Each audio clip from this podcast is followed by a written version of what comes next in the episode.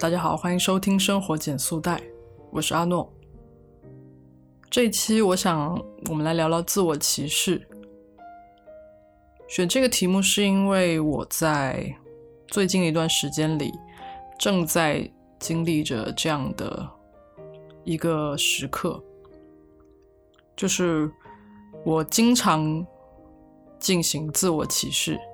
特别是在我准备节目的时候。这段时间大概有，可能已经有一个月，或是可能是从二零二一年开始就有的这样子的一种情绪。我对我二零二一年所有的节目都不满意，然后我每次在开始准备节目的时候，都会感到非常深刻的怀疑。我会关心这个选题，大家会不会感兴趣？我的观点会不会被大家接受？会关心能不能有一些话题是可以蹭的？这让我感觉到非常的，就是一面我很想把它做好，但是另外一面我的行动却迟迟无法。去跟上，所以大家也会发现，我二零二一年的整个的发布节奏是非常乱的。当然，也跟我的自我歧视有关，因为我实在是不想因为发节目而发节目，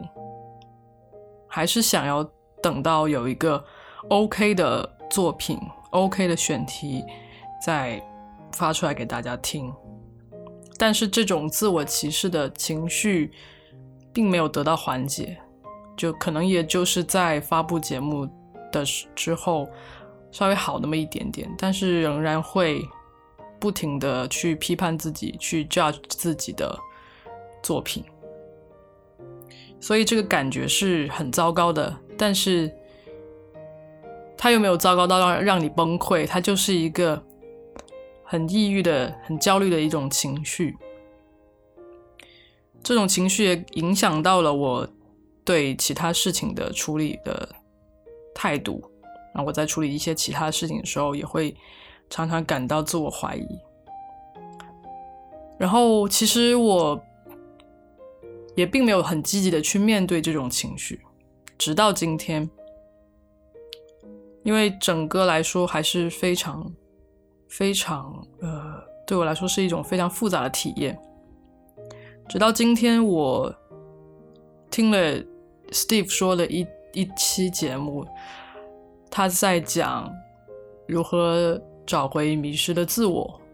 其实这个题目就是让人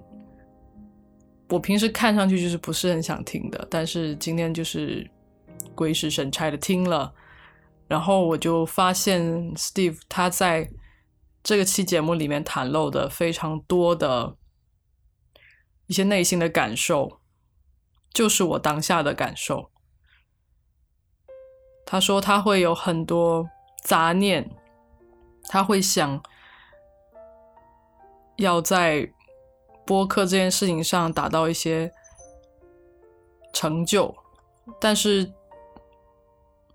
他自己却其实是一个很崇尚默默耕耘的人，但是他想要达到某种成就的这个过程，其实背离了他选择默默耕耘的本心，所以实际上感到痛苦，他感到痛苦的根源就是他背离了他自己的本心。然后我就想到我自己，好像也是如此。然后我又开始回想到我二零二一年为自己的博客制定目标的时候的那个场景。如果你们听了那个二零二零年最后一期节目，你会后面会有一个。我对二零二一年的展望，我说我想要让更多人知道我在做博客这件事情，我想要有更多的传播度，让更多人可以听到我的节目。然而，这样子的一个目标，其实在这一个多月里面，我根本就没有去认真的想过，也没有去推进任何的宣传。我想，这个目标从某种程度上来说，也许的确是背离了我制作节目的初心的。我开始制作节目的时候，我给自己给自己的承诺是要做五年以上的内容，不管它是播客的形式，还是以文字的形式，或者其他的形式。我希望会有五年以上的沉淀。然而，我现在。想要在未来这一年中就达到成就，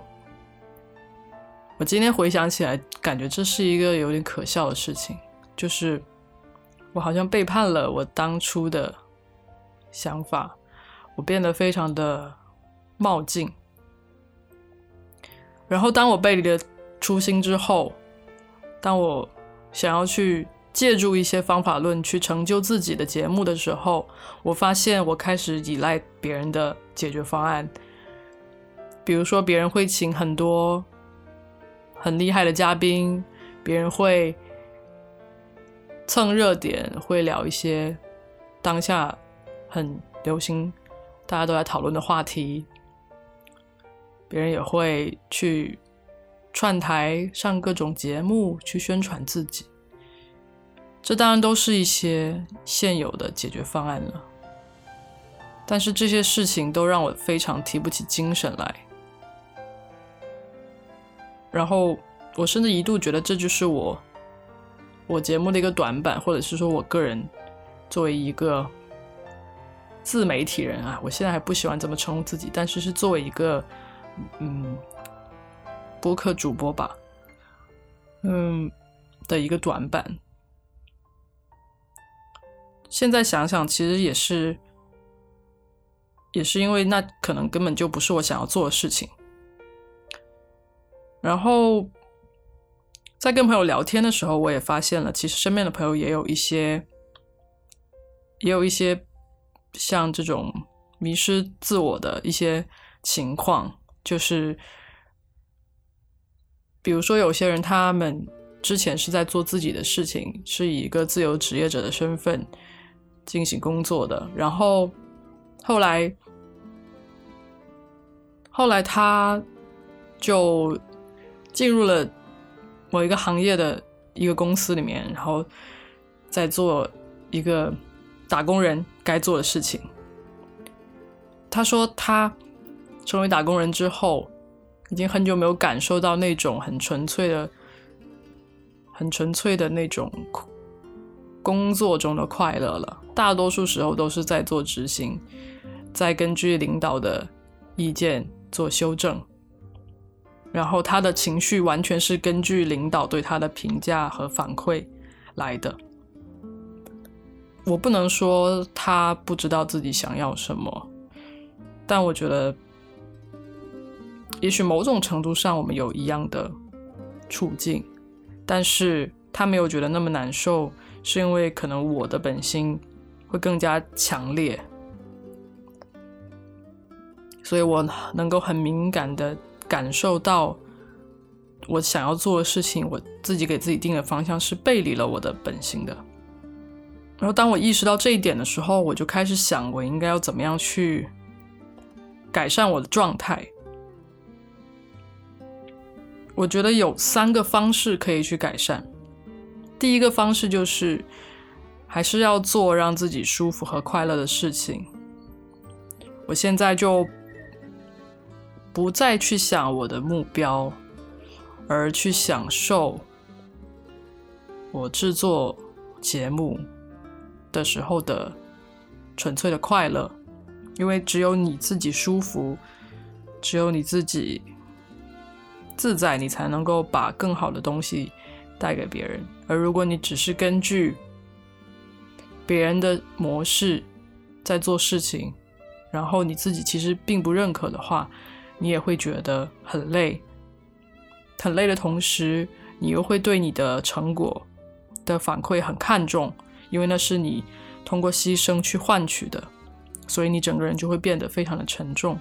所以，我们应该还是要选择让自己舒服和快乐的事情。第二个方式就是去找你的老朋友，并且是比较了解你的、知道你过往的老朋友去聊一聊你的现状。我今天就是跟我一个老朋友聊天，然后我觉得我非常庆幸有这样的一个人存在。是当你在否定自己的时候，他会告诉你，嗯。其实你只是陷入了一个创作的瓶颈。如果你把这个东西当做事业，这个瓶颈是一定会存在的，一定会出现的，而且出现的次数是肯定不止一次的。然后它会让我更加客观的去面对自己的现在目前的境况，让我不会在自我歧视中一直沉沦下去。然后第三个方式就是，你可以去回顾自己的经历，去帮助自己梳理，是不是曾经有出现过同样的情况，同样的呃心情，然后你自己之前是如何度过的？当然，其实这个事情好像我还没有办法去找到一个过去可参考的一个经历。不过，我觉得如果经历过这一次，等到下一次我再出现相同的情况的时候，我就会有一有参考了。然后，其实我对我整个的自我歧视的心路历程有一个反思，就是在我没有听到 Steve 的那一期节目之前，我完全没有意识到自己正在做的事情已经。偏离了我自己本身想要的，所以我发现，就是我们在找方向和做事的时候，其实比我们想象中要更容易被影响。就比如说，因为今年播客有很多平台都在做播客的 APP，然后他们会不断的来邀请你入驻，然后给你一些。扶持，然后请你根据某个话题定制一些节目，然后这个事情会让你觉得我是不是该抓紧了？我要把它当做一个事业，要去好好的发展，就是不能任由自己的性子去做了。所以你要不断的去迎合一些话题，去更好的去去运营一些平台。去做一些针对性的改善，然后不知不觉之间就把把你的方向给给搞偏了。这个时候是我完全没有意识到的，我也没有想过。所以，其实我们当我们有一个很强烈的欲望想要去实现的时候，一定要停下来去想一想。当你有一个非常大的宏图，你想要去实现的时候，你也一定要停下来想一想，因为你很容易就被这种非常顺其自然的逻辑给圈进去，然后你就会越走越偏，你自己却感受不到。然后现在我就会反思这个播客行业的发展跟我的关系是怎么样的。不可否认的，它的发展是一个趋势。目前来说还算是有点强劲，但是我们不能为了要攀着这个趋势而去做事情，这就显得非常短视。那如果我因为这个很短期的行业发展而改变了自己，改变了自己想要做的事情，然后。我自己，不管是从制作的能力、知识的输入上，并没有跟这个行业的发展一起发展的话，那一旦这个行业并不再发展的，那我就会顿时进入一种非常虚无的状态。我不知道自己手握着什么东西。我现在想起来，这是一个非常糟糕的状态。在最开始的时候，我可以憧憬的是我我未来会成为一个怎么样的人，而当你站在这个要抢风口的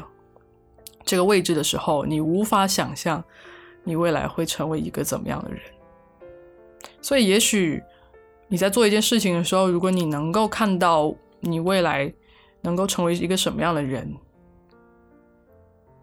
然后你是充满着希望的。那么，也许这条路就没有错，也许你还在这条路上走着。这是我目前对我整个自我歧视的心路历程的一个反思，也希望可以给到大家一些参考和借鉴吧。就是这种被影响是非常潜移默化的，我们要很小心。然后在节目的最后，我还是想感谢一下 Steve，让我可以得到一部分的治愈。然后我也把这种被治愈的感觉传递给我的听众。如果你也在经历自我歧视的路程进程，你也可以试试看用我的方式，然后我们可以一起重新出发吧。好，今天节目就到这里。生活减速带陪你买下来，我们下期再见，拜拜。本节目由 Ten Sounds 制作，在这里我会和你分享一些新角度的生活观察与思考。如果你对我们的节目感兴趣，请订阅和评论，你的支持对我们很重要。也欢迎加入听众群，跟我们一起互动哦。